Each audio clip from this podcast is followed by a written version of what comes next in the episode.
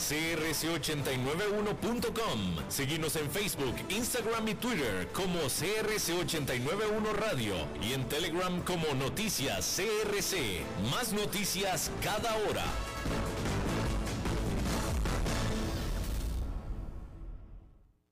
CRC 89.1 Radio y Cadena Radial Costarricense no se hacen responsables por las opiniones emitidas en este programa. Transcomer, puesto de bolsa de comercio, presenta a las 5 con Alberto Padilla.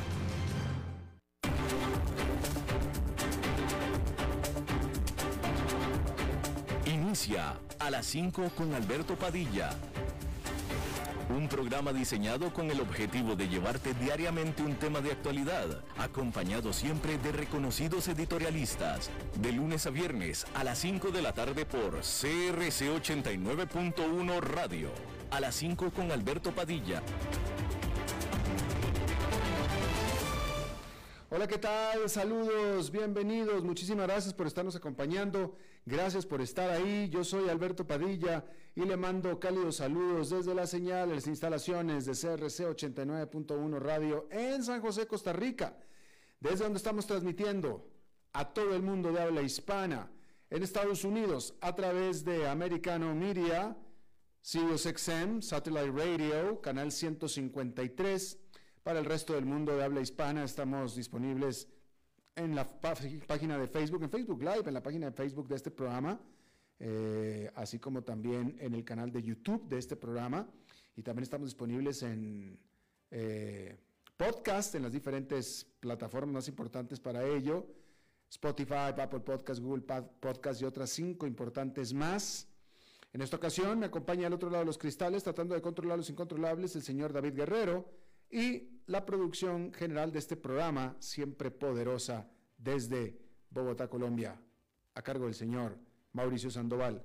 Hay que comenzar diciéndole que Ucrania comenzará a enjuiciar a 80 sospechosos de crímenes de guerra rusos de los 600 que ha identificado de acuerdo a la Procuradora General de Ucrania dijo que Estonia, Latvia y Eslovaquia se unirán en una investigación internacional sobre crímenes de guerra que se lanzó en marzo con Lituania y Polonia también.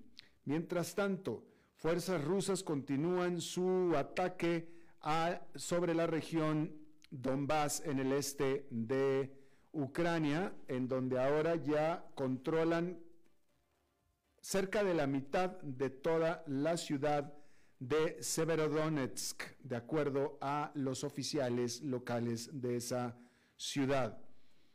En Rusia, Alexei Navalny, el crítico del Kremlin que está encarcelado, dijo que ha sido acusado de otros crímenes de guerra adicionales, otros crímenes, mejor dicho, crímenes adicionales por parte de las autoridades rusas y ahora enfrenta 15 años más de prisión si es que se encuentra, si es hallado culpable, como se adelanta que vaya a ser hallado. Estas acusaciones, según dijo Navalny, incluyen la creación de una organización extremista para promover el odio en contra de oficiales y oligarcas y organizar protestas antigubernamentales. En marzo, Navalny le habían ya dado una sentencia de nueve años por fraude y por eh, desobedecer a la Corte. La inflación de la eurozona subió a su nivel más alto de todos los tiempos de 8,1% durante mayo. Obviamente estamos hablando desde que la eurozona es la eurozona, desde que se creó la Unión Europea. Obviamente también este 8,1% anual de mayo es producto de la invasión a Ucrania, el conflicto en Ucrania, que ha enviado a los precios de la energía y de los eh, commodities o de las materias primas a los cielos. Francia también registró su más alto salto inflacionario desde principios de los noventas, de 5,8% durante el mes de mayo, así como de la mano de una desaceleración de su economía, lo cual ahí en Francia ha desatado miedos de la estanflación. Este lunes, Alemania y España reportaron también fuertes saltos inflacionarios, lo que ha aumentado la presión al Banco Central Europeo a que aumente su ahora tasa de interés que está en nivel récord baja o mínima por primera vez desde el 2011. La administración de Estados Unidos, la administración de Joe Biden, dijo que ejercerá más presión para entablar más, más sanciones en contra de Corea del Norte si es que este, este país sigue adelante con sus planes de hacer más pruebas de armamento nuclear. La semana pasada, China y Rusia hicieron un veto a la propuesta estadounidense de apretar sanciones en las Naciones Unidas por después de la serie de pruebas con cohetes que hizo Corea del Norte. Este país no ha hecho pruebas nucleares desde el 2017, que fue la última vez que las Naciones Unidas impuso sanciones. Bueno, y China reveló un amplio, un vasto paquete de estímulo económico que contiene 33 medidas para impulsar el consumo y el salvar empleos. La segunda economía más grande del mundo, como usted sabe, ha sido ampliamente afectada, más que por el COVID-19, por la reacción del gobierno al COVID-19. Esta reacción, esta política de COVID-0, en la que confina, en, este último caso, confinó a todo Shanghái, eh, confinó, mandó a su casa durante tres semanas a toda una ciudad de 25 millones de habitantes. Y esta, eh, de alguna manera, esta política de COVID-0 se ha estado implementando en regiones de mayor a menor durante 28 meses. Además, encima, ha afectado al crecimiento de toda la economía esa persecución del gobierno en contra de su propio sector tecnológico. Y ahora todas estas cosas han amenazado el ya bajo el ya lento crecimiento económico oficial para el 2022 de 5,5%. El gobierno dijo que, implementará con mucho cuidado este paquete. Bien, ahí lo tiene usted. Bueno, pues no sé si se, enteró, pero eh, eh, también este es interesante porque en Egipto arqueólogos encontraron 250 sarcófagos conteniendo momias en un campo de, pues en un campo santo, literalmente en un campo santo, en un lugar de entierro a las afueras del Cairo. Estos artefactos, que también incluyen estatuas de bronce y de eh, deidades egipcias, son de hace 2500 años, de hace 2500 años. Estos sarcófagos serán transferidos a el museo cercano del Gran Egipto que se abrirá el próximo año. Pero fíjese este descubrimiento de 2500 años. Esa civilización con, con artículos de bronce, etcétera. Impresionante. Bien, vamos a cambiar de tema y hay que decir que bueno, hay que decirle primero que nada, vamos a seguir con el tema que estábamos hablando en la jornada anterior acerca de que los líderes de la Unión Europea acordaron prohibir prácticamente todas las importaciones de petróleo de, de Rusia para fines de este año, que es un acuerdo histórico para tratar de ahogar los ingresos de Moscú mientras continúa su asalto a Ucrania. Sin duda, se trata de un gran hito lograr que 27 países acordaran en un solo día un paquete que seguramente daña a sus propias economías en nombre de Ucrania, que es un país que ni siquiera está en la Unión Europea. Y esto era impensable incluso hace tan solo unas cuantas semanas. El trato o la propuesta, sin embargo, no es perfecta. La prohibición contiene una exención para el petróleo entregado desde Rusia a través de oleoductos que representan un tercio de las importaciones rusas a Europa. Al respecto, el primer ministro de Estonia dijo a la agencia Reuters, es un compromiso justo y esto fue lo mejor que pudimos conseguir.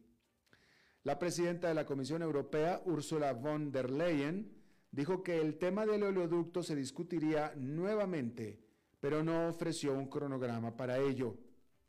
El martes los futuros del crudo Brent subieron un 1,8% a 119 dólares el barril. Mientras tanto, Rusia, hay que decir que no tiene problemas para encontrar compradores en Asia. El apetito de India por el petróleo barato ruso está creciendo y los flujos de crudo ruso a ese país este mes son aproximadamente nueve meses, nueve veces, nueve veces más altos que el promedio mensual de el 2021. Bueno, allá en Nueva York esta fue una jornada negativa, pero moderadamente negativa. No, no, no, no se dieron ni las caídas ni los comportamientos extremos de las últimas semanas. El índice industrial Dow Jones quedó con una caída de 0,67%, el Nasdaq Composite con una pérdida de 0,41% y el Standard Poor's 500 con una caída de 0,63%. Hay que reiterar que en general el mercado, nadie está, aquí no estamos diciendo que ya se acabaron eh, los malos tiempos para Wall Street, no estamos diciendo eso de ninguna manera, pero como lo estábamos viendo con Oscar Gutiérrez en, eh, en el resumen de la semana de los mercados, de alguna manera, en el sentido técnico, el mercado ha evitado entrar en un mercado en caída o un mercado a la baja, que se define como perder 20% desde su último máximo. Que en el caso, y típicamente se habla, el, referencial aquí es el Standard Poor's 500 porque es el Standard Poor's de 500 acciones. Ese es el referencial. El Nasdaq Composite que contiene y está muy cargado de acciones tecnológicas, ese sí entró en, mercado a la baja o mercado en caída. Pero el de referencia para estos casos es el SP500 simplemente por su envergadura, por su tamaño. ¿Sí? Y este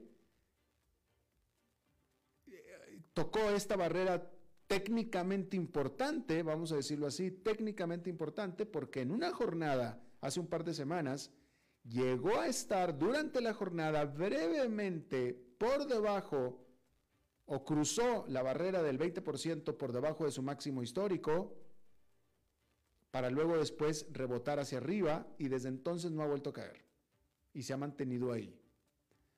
Así es que todavía con todo lo mal que ha ido el mercado en las últimas semanas, con todo lo mal, no se puede definir o describir que ha entrado en un mercado en caída, cosa que pudiera ser eh, perfectamente factible. Cuando las cosas están mal económicamente, el mercado entra en caída. Especialmente cuando el mercado viene de un rally como el que ha venido. Entonces, al final, el mercado no ha caído ni 20%, es decir, que no ha caído mucho. Ha, ha mostrado una resistencia fenomenal hasta ahora.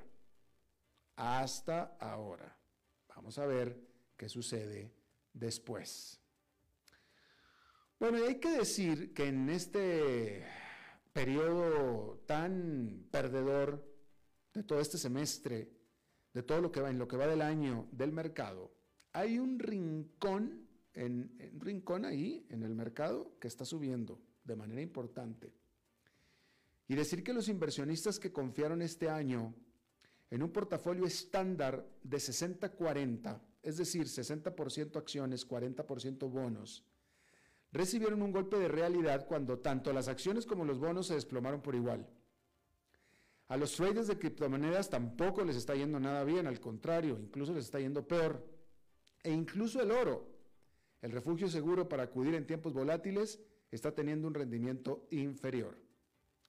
pero para un pequeño subconjunto de fondos de cobertura especializados conocidos como quants, el caos del 2022 ha desatado una ganancia inesperada.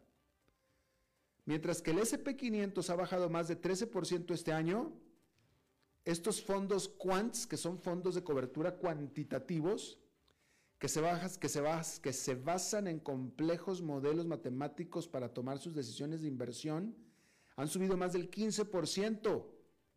Han subido más del 15% en lo que va del año, según el Grupo de Investigación de Fondos de Cobertura HFR, quien reporta que los fondos de cobertura macro experimentaron un trimestre histórico. ¿Y cómo no? Han subido 13% en este ah, eh, eh, semestre, en este trimestre perdedor. Desde principios de año, las macroestrategias, en particular las macroestrategias cuantitativas de seguimiento de tendencias u orientadas a las materias primas, han producido un rendimiento extremadamente sólido. Esto por supuesto que puede parecer súper extraño para los observadores casuales del mercado. Después de todo, los fondos de cobertura que aparecen últimamente en los titulares son más notables por sus pérdidas. Por ejemplo, Melvin Capital, que alguna vez fue uno de los fondos de coberturas más exitosos de Wall Street, a principios de mayo, se lo dijimos aquí, anunció su cese de operaciones.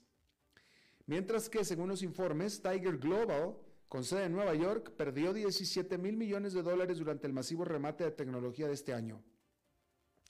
Pero los quants son subespecies únicas de fondos de cobertura. Esencialmente, sus modelos matemáticos altamente secretos que toman en cuenta el precio de los activos líquidos, en su mayoría contratos de futuros, y pronostican en función de las tendencias la manera más matemáticamente probable en que oscilará el mercado. Y la característica definitoria es que no hay un humano emocional y falible al mando como lo habría en la mayoría de los otros fondos administrados. Los quants son por definición carentes de emociones.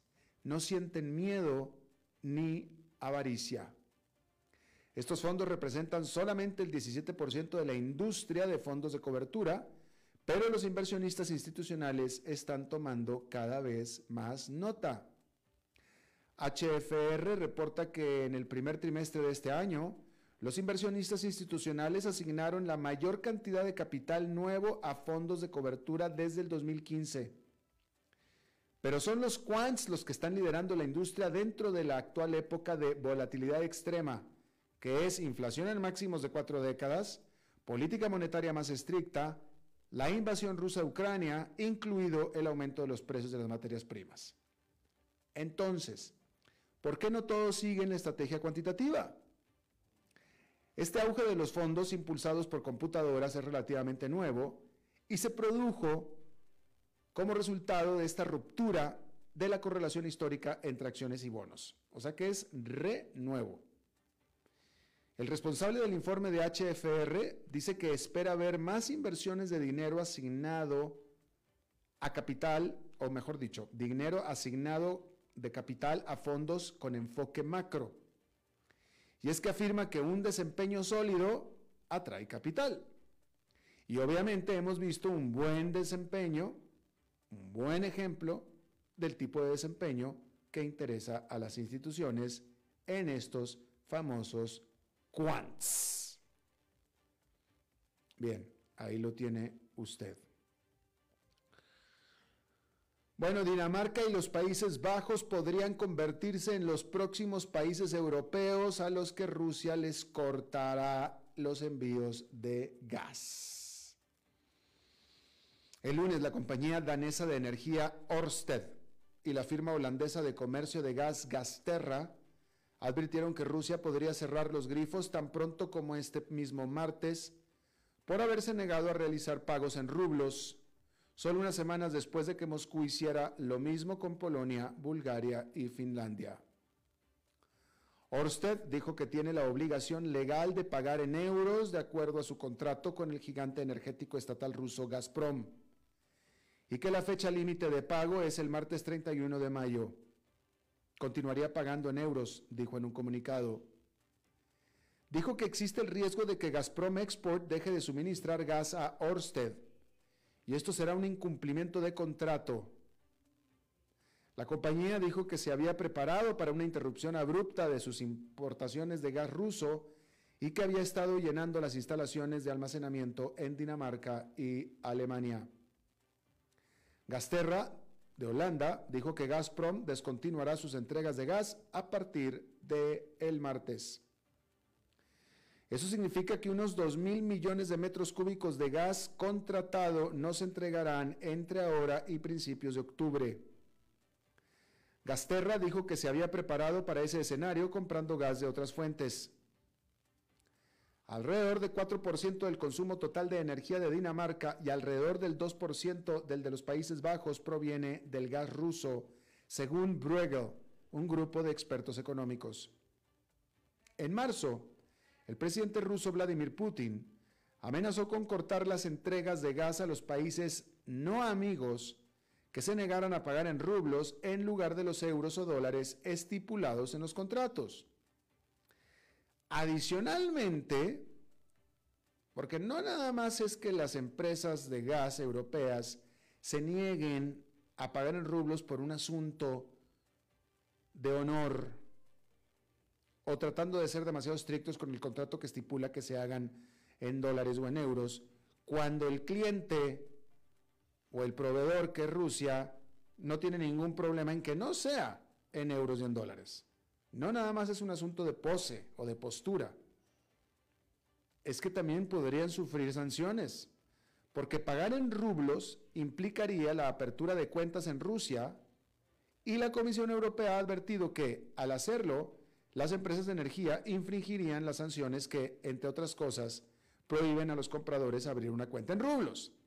Entonces, la realidad de las cosas es que las empresas energéticas de Europa están entre la espada y la pared, literalmente. Ahora, ahorita todo está muy bien, porque ahorita es verano, pero en cuatro meses, nada más cuatro meses, no falta mucho, los hogares, los hogares, los consumidores europeos, sobre todo los del norte de Europa, van a empezar a necesitar gas para calentarse para calentarse. Esperemos, es de esperar, que de aquí entonces hayan procurado otra fuente de gas alternativa a la de Rusia. Esperemos. Bueno, cambiando de tema, hay que decir que el inicio de facto de la temporada de viajes de verano, que es el feriado del Memorial Day, que fue este lunes en Estados Unidos, comenzó con mucha frustración y se espera que dure el resto del verano. En todo el mundo, alrededor de 6.000 vuelos fueron cancelados entre el viernes y el lunes y cientos más se retrasaron, según el sitio web de seguimiento de vuelos FlightWare, o mejor dicho, FlightAware. Solamente el domingo se cancelaron 1.640 vuelos. Delta Airlines, que tuvo la mayor cantidad de cancelaciones entre las aerolíneas estadounidenses este fin de semana, atribuyó las interrupciones del sábado al mal tiempo y a las acciones de control del tráfico aéreo que tuvieron lugar el viernes y dijo que está tratando de cancelar los vuelos de manera preventiva con al menos de 24 horas de anticipación. ¿De qué le sirve a un viajero que le digan 24 horas antes que su vuelo está cancelado. Lo único que le sirve es para que no vaya al aeropuerto, cosa que se agradece. Pero eso no quita que le estropeen por completo sus viajes de vacaciones o de negocios, o de placer, de lo que sea. Se lo estropean. Lo único que le ahorran el tiempo es no, no ir al aeropuerto. Delta dijo que más que en cualquier otro momento de nuestra historia, los diversos factores que actualmente afectan nuestra operación control de tráfico aéreo, del clima también, dotación de personal de proveedores, aumento de las tasas de casos de COVID que contribuyen a ausencias no programadas más altas de lo planeado en algunos grupos de trabajadores, están dando como resultado una operación que no está constantemente a la altura de los estándares de Delta, que la empresa ha establecido para la industria en los últimos años.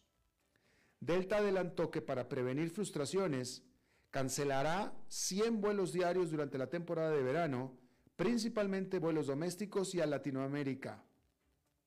Estamos entrando ya, bueno, esto ya no lo dijo Delta, Delta cerró con los 100 vuelos diarios a los domésticos y Latinoamérica. Ahora yo le comento, estamos entrando en nuestro tercer verano de COVID, pero la resaca del 2020 todavía está aquí muy presente. La demanda se está disparando, cosa que es buena, pero las aerolíneas están batallando para conseguir personal, cosa que es mala y los pilotos son especialmente escasos después de que la pandemia provocó que muchos se jubilaran y disminuyó la tasa de capacitación y el reclutamiento. Y el tráfico de pasajeros en los aeropuertos de Estados Unidos se acerca ya a los niveles previos a la pandemia, pero el número de personal en tierra no se ha recuperado al mismo ritmo. Eso significa que cuando golpean las tormentas de verano, como sucedió durante el fin de semana del Día de los Caídos, hay poca holgura en el sistema para hacer frente a las cancelaciones y los retrasos. Todo eso, combinado con los precios más altos del combustible para aviones, está dejando a los pasajeros conmocionados y con una comprensible indignación por haber destruido sus planes de viaje. Pero sin una solución rápida, hay poco que los consumidores puedan hacer, aparte de literalmente abrocharse el cinturón y rezar por el buen tiempo y, este es mi comentario personal para usted, tal vez considerar, y de hecho se lo recomiendo, considerar viajar a un destino cercano por carretera como plan alternativo. Yo me pasó a mí la semana pasada en lo personal, yo se lo comenté aquí, precisamente Delta, yo iba a viajar de Atlanta a Costa Rica y Delta me canceló el vuelo el miércoles. Cancelado. Simplemente cancelado. Y no fue por mal tiempo ni nada, porque no había pilotos. Y así lo dijeron, no, no tenemos pilotos, no hay pilotos, punto. Cancelado el vuelo. Al día siguiente de esta cancelación de este vuelo fue cuando Delta dio el anuncio del ajuste de itinerarios para todo el verano, porque simplemente no tiene el personal. Y ahora, yo en lo personal, yo, yo le sugiero a usted, si usted va a salir de vacaciones este verano, donde quiera que me esté escuchando, este año, en serio, aguántese y mejor coja el automóvil y vaya a algún destino cercano de casa. No vale la pena. Eh, desconozco puntualmente el caso de las líneas latinoamericanas, si están teniendo problemas en particular, lo desconozco en Europa sí están teniendo problemas, específicamente en la Gran Bretaña y definitivamente Estados Unidos. Pero de cualquier manera, ese vuelo que a mí me canceló Delta de Atlanta a Costa Rica fue el mismo vuelo cancelado de Costa Rica a Atlanta. ¿Sí? Y yo, yo en lo personal no tengo tanto problema porque yo la verdad de las cosas es que tengo la gran oportunidad de poder hacer lo que hago, que es esto, tanto en Atlanta como acá o donde sea. Así es que, pero en este caso, tanto en Atlanta como en Costa Rica, tengo donde quedarme, tengo casa, tengo todo, entonces no tengo tanto problema. Pero los otros 249 pasajeros que venían conmigo en ese avión, todos venían a Costa Rica de vacaciones. Todos tenían reservaciones de hotel, todos tenían planes concretos de pasar al menos una semana en Costa Rica. Y todo eso se vio frustrado por ese vuelo cancelado de Delta ese día. Y nadie de ese vuelo pudo salir hacia Costa Rica ese día, ¿eh? Nadie. Porque a mí me lo dijo la aerolínea. A mí me, cambiaron a mí hasta el viernes. Quiero pensar que la gran mayoría pudo salir el día siguiente, jueves, pero haciendo escala. Y Delta, que a mí llevo tantos años yo de ser pasajero de Delta, que está basado en Atlanta. Yo viví veintitantos años en Atlanta eh, y soy pasajero legacy, ¿no? Un millón de millas voladas en Delta, etcétera, etcétera. Y a mí Delta siempre me quedó muy bien. Delta, siempre ha sido en general una gran, gran aerolínea en general. Pero ahora, ¿usted cree que nos ofrecieron a mí, que me ofrecieron pagarme hotel, cualquier cosa, una compensación de lo que sea, ¿usted cree que me lo ofrecieron? Nada.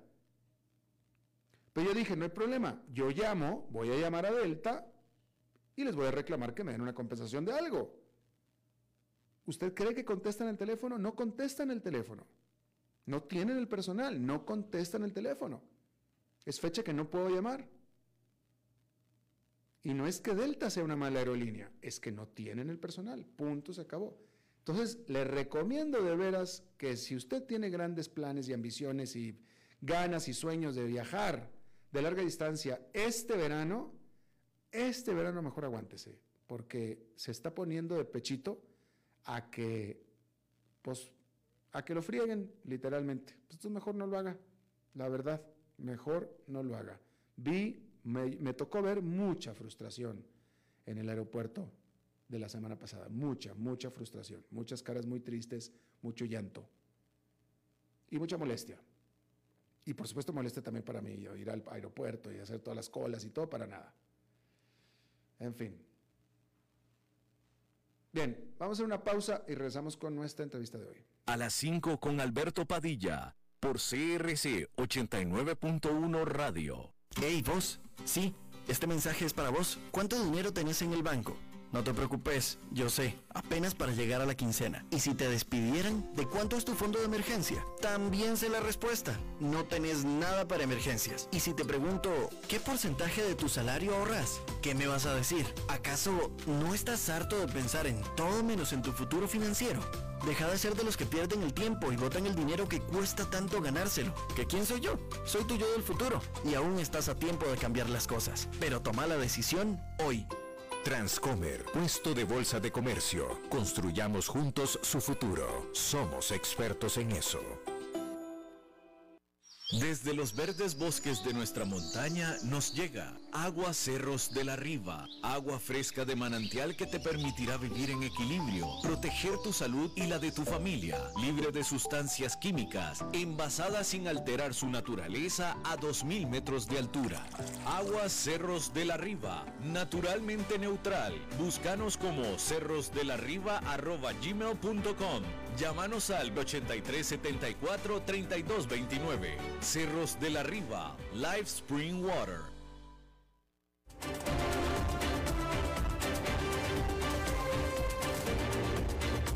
Seguimos escuchando a las 5 con Alberto Padilla.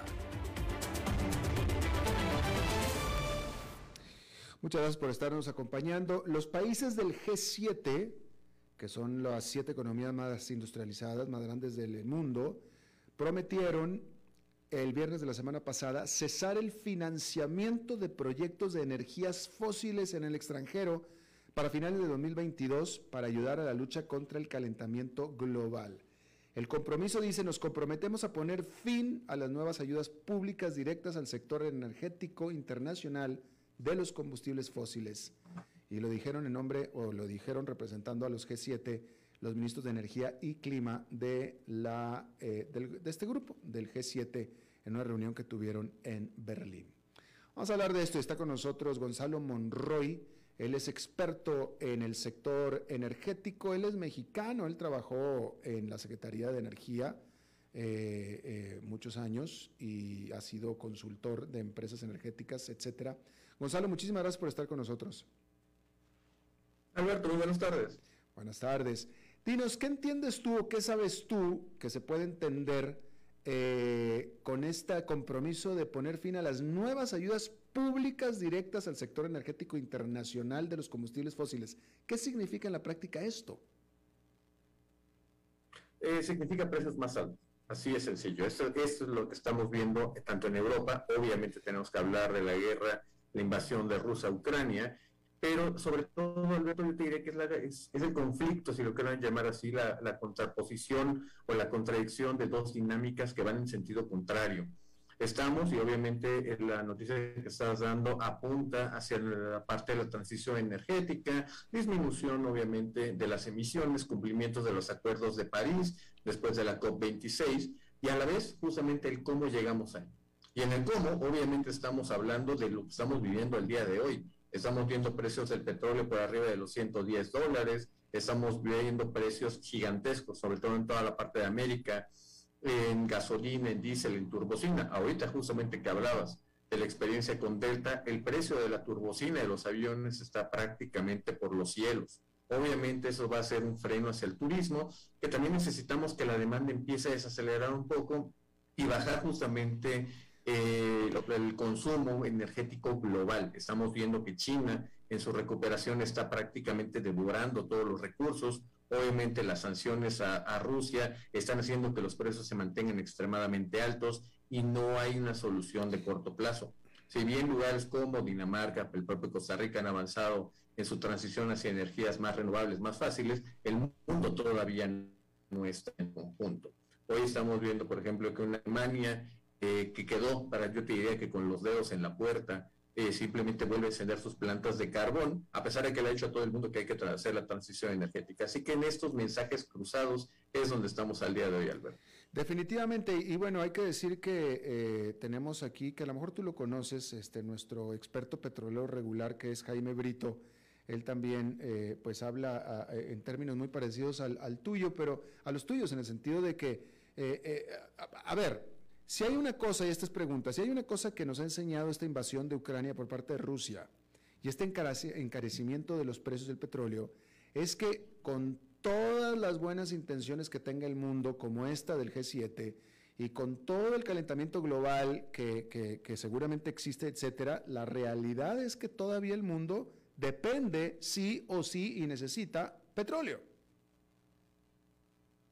Totalmente, totalmente. Déjame ser extremadamente claro. Nadie, absolutamente nadie serio, habla justamente de que vamos a llegar a un mundo 100% renovables o que vamos a dejar el petróleo. Y lo vamos a poner de una manera muy sencilla. Gran parte de los plásticos que se requieren para pasar energías mucho más limpias son derivados del petróleo y no tenemos todavía en ese momento la tecnología para tenerlos de otra fuente o de otra forma. Son derivados del petróleo. ¿Dónde sí está ocurriendo un cambio significativo y bastante grande? En que buena parte del petróleo ya no se va a ir a, producir gasolina o diésel o turbocina, va a venir justamente hacia otras partes, como precursores de plásticos, sobre todo de nueva generación, plásticos que ya no sean de un solo uso, que sean biodegradables, que sean más resistentes. Este es un punto esencial que no puedo dejar de enfatizar, Alberto. Una cosa que estamos viendo, una consecuencia del cambio climático, quizá la forma en que yo lo explicaría de la forma más sencilla posible a la audiencia, es que nos olvidemos de nuestro clima templado cuando vaya calor va a ser un calor gigantesco, como lo que estamos viendo apenas la semana pasada en la India y Pakistán, donde se llegó a temperaturas en tierra por arriba de los 52 grados, o bien pasar justamente a eh, inviernos, en el caso, por ejemplo, de Estados Unidos, también que ocurrió en Japón, donde van a ser temperaturas de menos 30, menos 40 de manera continua. Veamos también incluso la temporada de huracanes, está entrando el huracán Agatha a las costas mexicanas del Pacífico y es el más grande o el más fuerte registrado eh, prácticamente en toda la historia por el lado justamente del Pacífico americano.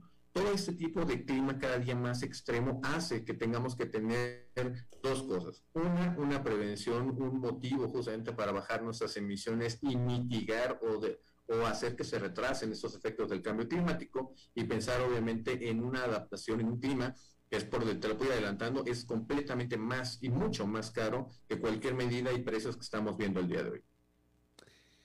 Estamos con Gonzalo Monroy, consultor del sector energético, experto obviamente en este tema. Eh, pero Gonzalo, déjame vuelvo al anuncio que nos trae a esta entrevista. Eh, eh, ¿Qué significa, a qué se refiere el G7 cuando prometen cesar el financiamiento de proyectos de energías fósiles en el extranjero? Eh, eh, ¿Qué es un proyecto de energía fósil? Bueno, eh, eso lo sabemos, pero en el extranjero, ¿a qué se refieren con eso? sí, es prácticamente que todos los países, sobre todo los más desarrollados del mundo, Inglaterra, Estados Unidos, China, ya no van a financiar la exploración principalmente de producción de petróleo, de gas natural, fuera de sus fronteras y prácticamente en el mundo. Y esto, por desgracia, te lo puede adelantando Alberto, es una reacción que empezó aproximadamente tres a cuatro años en el mercado de capitales internacional. Hemos visto, por ejemplo, que el fondo de inversión privado más grande del mundo, BlackRock, eh, justamente también ha dejado justamente de invertir en ese tipo de proyectos. ¿Qué, ¿Qué, está pasando y hacia dónde vamos? ¿Qué, sí, tal y como lo decíamos en un principio, el mundo va a seguir requiriendo petróleo, pero el financiamiento va a ser más caro. obviamente para poder ser rentable o ser competitivo va a requerir precios tal y como los estamos viendo al día de hoy. Obviamente estas cosas, como te decía, el timing es, es malo, justamente veremos el precio y el dolor que es para los contribuyentes, para los hogares, no solamente de Costa Rica, de México, sino del mundo, que va a costar la energía mucho más cara. Pero por el otro lado también el sentido de urgencia para que no se desborde justamente el cambio climático y pasemos a una solución que prácticamente ya será irreversible. Claro. Oye, eh, Gonzalo, también estamos viendo que uno de los errores que cometió, por ejemplo, Alemania, eh, o, que uno de los, o que cometió el mundo que se refleja en Alemania, es el haber rechazado a la energía nuclear, que es en general limpia eh, y bueno, pues que no requiere tanto de, combustibles fósiles, ¿no? ¿Tú crees que la energía nuclear pueda recobrar algo de impulso con esta situación actual? Totalmente, totalmente. Yo te diría de que hay que entender dos cosas muy importantes de la energía renovable y es que es variable. No existe la misma cantidad de sol durante el día o en diferentes localidades. Lo mismo ocurre con el viento. La potencia del viento va variando justamente sobre el día y a pesar de que se han hecho avances muy importantes para la predicción y programación de esta energía, no se puede considerar como una energía firme o energía base. Una que sí lo hace muy baja en términos de emisiones, obviamente, son las plantas nucleares, que hay que decirlo claramente, es un componente, yo diría, indispensable, vital para la transición energética. Obviamente aquí tenemos que hablar de dos cosas que son difíciles, hay que llamarlo. Una es que estamos hablando de que son costos de construcción extremadamente altos. Para todo esto, nos conviene más construir más plantas de ciclo combinado alimentadas por gas natural, algunas hidroeléctricas donde los lugares, por ejemplo, como Brasil, algunos otros lugares lo permitan, y obviamente hacer una combinación ya al final de la, con la parte marginal, quizá de energías renovables. Pero eh, el segundo problema que tiene la energía nuclear tiene que ver con las comunidades y no es fácil y yo puedo entender a cualquier persona que diga yo no quiero estar cerca de una planta nuclear. Una cosa que es un riesgo catastrófico. Si algo llega a pasar, no quieres estar cerca de una planta nuclear. Eso creo que lo hemos visto en los accidentes de Chernobyl en los 80, después lo vimos en Fukushima. Y esto, por desgracia, nos lleva a que tratar de convencer a las comunidades para poder instalar una nueva planta nuclear, pues prácticamente no se está haciendo. Quizá lo más que podamos aspirar, Alberto, es hacer expansiones de las plantas que ya tenemos y aún así, por desgracia, es insuficiente. Claro, eh, pero, pero como método, como manera, eh, eh, la, energía nuclear sería bastante efectiva en términos de costo, ¿no es cierto? Es decir, una de las, te, te pregunto, una de las maneras de poder vender el beneficio de una planta nuclear es el abaratamiento de los costos de la energía, ¿es así? No necesariamente, no mm. necesariamente. Por ejemplo, y hay que ser extremadamente claros, con estos precios tan altos del petróleo, sí, es muy, pero muy competitiva con respecto a las energías las más sucias, como el carbón, el combustible, algunas plantas de emergencia que son las plantas de diésel. Por desgracia, estamos hablando que es casi cinco veces más cara que las energías renovables y prácticamente dos veces más cara que el ciclo combinado de gas natural. Siguen siendo costos, sobre todo en el costo de construcción, porque obviamente, como lo había mencionado antes, tenemos que poner todas las medidas de seguridad posible para mantener a la población a salvo y también obviamente los temas de nuestro, nuestro planeta. Eh, pues obviamente eso nos lleva a unos costos iniciales extremadamente altos. Y obviamente esa es una tecnología, te lo puede adelantar también, que no se compra en el supermercado, son tratos especiales que sí se requieren una serie de compromisos internacionales que no todos los países pueden cumplir. Claro. Bueno, por último, entonces déjame, déjame te volteo la pregunta y nos vamos, nos regresamos al petróleo. ¿Tú crees que ahora, con todos los precios tan altos del petróleo como están, eh, y con el convencimiento o con el golpe de realidad de que es que necesitamos el petróleo, vaya a haber un mayor empuje generalizado para seguir produciendo, seguir explotando petróleo, cuando menos en el futuro de mediano plazo? Yo creo que estamos justamente, y apuntas yo creo que el dedo en la llaga, Alberto, esto es precisamente la contradicción que estamos viendo. Mm. Porque por un lado, voy a tomar directamente al presidente Joe Biden de Estados Unidos como el ejemplo perfecto. Buena parte de su agenda con la cual llegó a la presidencia que ha, tratado de impulsar ya estando en el cargo, ha sido esta revolución de las energías renovables, de las energías verdes, y ha dado una cantidad de impulsos a las empresas, a los financiamientos, a tratar de poner la mayor cantidad de facilidad regulatoria. Pero por el otro lado estamos viendo de que los precios altos de la gasolina están afectando durísimo sus posibilidades de ser reelegido o de buscar la reelección. ¿Y qué ha hecho? Pues simplemente no puede obligar a las compañías norteamericanas o las que están en Estados Unidos a ponerse a producir más. Así que lo que ha hecho es sacar más petróleo de su reserva estratégica. Estamos hablando de más de un millón de barriles diarios. ¿Cuál es el problema? Que no está afectando absolutamente nada. En buena parte estamos viendo de que hay las empresas en general, como te platicaba con respecto al mercado de capitales, las empresas están en este momento más enfocadas no a producir más petróleo, sino a producir más valor para sus accionistas o para sus dueños.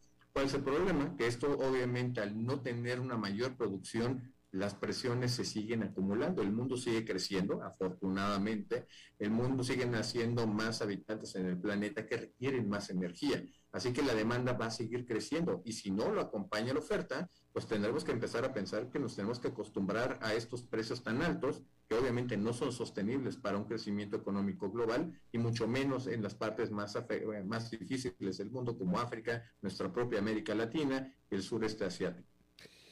Gonzalo Monroy, experto del sector energético eh, en México, muchísimas gracias por eh, charlar con nosotros esta tarde, Gonzalo. Claro que sí, Alberto. Te mando un enorme abrazo a ti y a todos los costarricenses. Igualmente, gracias. Vamos a hacer una pausa y regresamos con más. A las 5 con Alberto Padilla, por CRC 89.1 Radio. Hey, vos. Sí, este mensaje es para vos. ¿Cuánto dinero tenés en el banco? No te preocupes, yo sé, apenas para llegar a la quincena. Y si te despidieran, ¿de cuánto es tu fondo de emergencia? También sé la respuesta. No tenés nada para emergencias. Y si te pregunto, ¿qué porcentaje de tu salario ahorras? ¿Qué me vas a decir? ¿Acaso no estás harto de pensar en todo menos en tu futuro financiero? Deja de ser de los que pierden el tiempo y botan el dinero que cuesta tanto ganárselo. ¿Que quién soy yo? Soy tu yo del futuro. Y aún estás a tiempo de cambiar las cosas. Pero toma la decisión hoy. Transcomer, puesto de bolsa de comercio. Construyamos juntos su futuro. Somos expertos en eso. Desde los verdes bosques de nuestra montaña nos llega agua Cerros de la Riva, agua fresca de manantial que te permitirá vivir en equilibrio, proteger tu salud y la de tu familia, libre de sustancias químicas, envasada sin alterar su naturaleza a 2.000 metros de altura. Agua Cerros de la Riva, naturalmente neutral. Búscanos como cerrosdelarriba.gmail.com Llámanos al 8374 3229. Cerros de la Riva, Live Spring Water.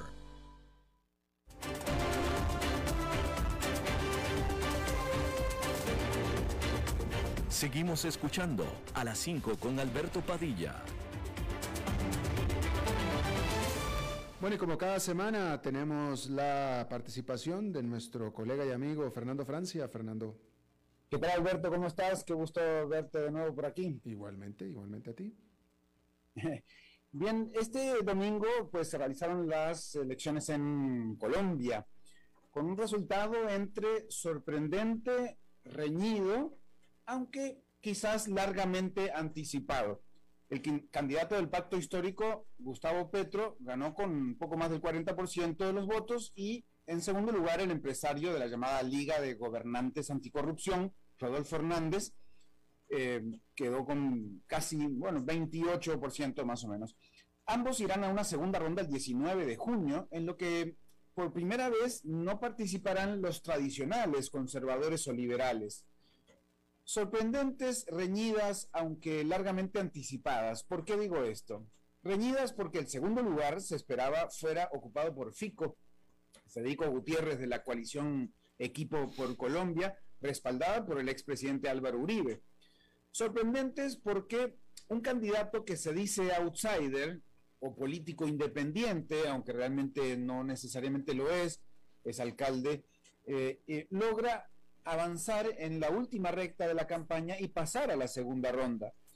Y largamente anticipadas porque el hartazgo de la población no se está siendo, no está siendo leída por los principales actores políticos. Los bipartidismos o los partidos tradicionales ya no seducen a las mayorías. Algo parecido sucedió en Costa Rica. El bipartidismo se terminó de quebrar en 2014 y desde entonces, aunque el Partido Liberación Nacional sigue siendo la agrupación más grande, los resultados han sido de personas desconocidas ganando la elección. Dos presidentes del Partido Acción Ciudadana y el actual presidente de una agrupación con menos de tres años de existencia. En México, por ejemplo, la autocrítica no parece haber llegado nunca al Partido Revolucionario Institucional, que, aunque ha tratado de renovarse, por lo menos con algunas figuras, mm, ha quedado como una marca prácticamente obsoleta, con en algunos lugares hasta la peor intención de voto en ya muchos años en las encuestas. Las agrupaciones más tradicionales, que tienen un largo historial de importantes aportes a los estados, sin duda, en los países latinoamericanos, no lograron reencantar a la ciudadanía con alguna narrativa novedosa. Apelar a la construcción del Estado social benefactor de los años 50 como en Costa Rica, o a la revolución y el desarrollo en México, ya no alcanza para ganar elecciones, porque aunque el PLN en Costa Rica y el PRI en México eh, son dos de los partidos tradicionales con más eh, identidad y con más fuerza en su momento, y han creado mucho de lo bueno que son, de lo bueno que hay en los países, al final también han sido responsables de mucho de lo malo. Y lo malo siempre vende más o se recuerda más. No realizar una autocrítica y seguir con liderazgos añejos, con formas tradicionales y con una narrativa, es decir, un cuento que ya está desgastado, no convence a nadie.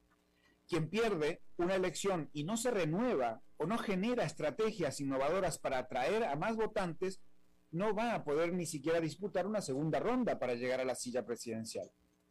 Gustavo Petro, tras haber sido un militante revolucionario en su juventud, un diputado y senador de importantes denuncias, alcalde de Bogotá con importantes repercusiones, buenas y malas, y tras quedar en segundo lugar y perder la segunda ronda en 2018, ahora obtuvo más de 3 millones de votos más que la vez pasada y alcanzó pues el primer lugar.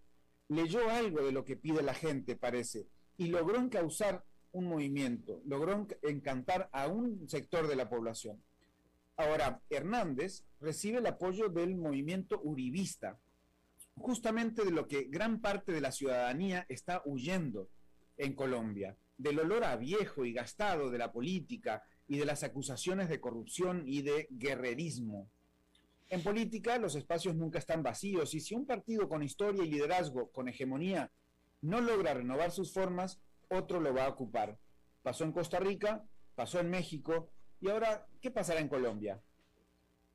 Bueno, pero acabas de describir la definición de la democracia, ¿no? Es decir, ok, este, que están los viejos y los obsoletos, pero también están los nuevos y, propositivos y novedosos. Y... más o menos, Alberto, porque la democracia en estos momentos está jugándose desde efectismos muchas veces falaces, mentirosos, falsos, y encantando a un sector a partir de, eh, de, mentiras eh, en algunos casos. Y entonces ahí es donde eh, la comunicación y el efectismo de la comunicación y las campañas espectaculares terminan ganando elecciones y eh, eso no le hace gran favor a la democracia. No, no estoy diciendo que, que, tengas que apoyar a uno o a otro, que uno u otro sea mejor o que uno mienta más que el otro, pero el tema es cuando basas tus campañas en cosas que son falsas y que a los pocos días de haber llegado a casa presidencial ya se empieza a darse cuenta que no podías hacer lo que prometiste, ¿no? Lo es, eh, perdóname que te pregunte, pero ya eh, eh, creo que es una pregunta justa. ¿Lo estás, estás, estás pensando en algún candidato o presidente particular para tenerlo como ejemplo?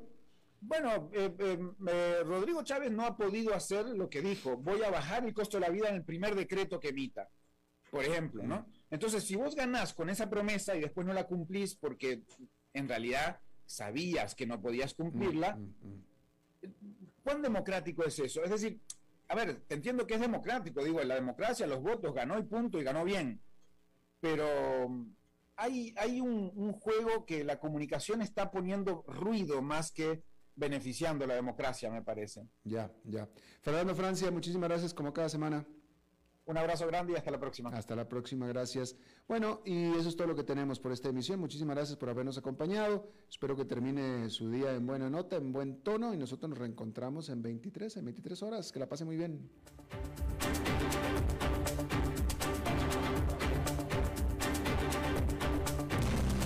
5 con Alberto Padilla fue traído a ustedes por Transcomer, puesto de bolsa de comercio. Construyamos juntos su futuro. Somos expertos en eso.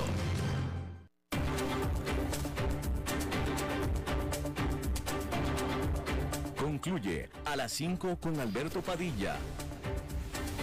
Un programa diseñado con el objetivo de llevarte diariamente un tema de actualidad, acompañado siempre de reconocidos editorialistas, de lunes a viernes a las 5 de la tarde por CRC 89.1 Radio, a las 5 con Alberto Padilla.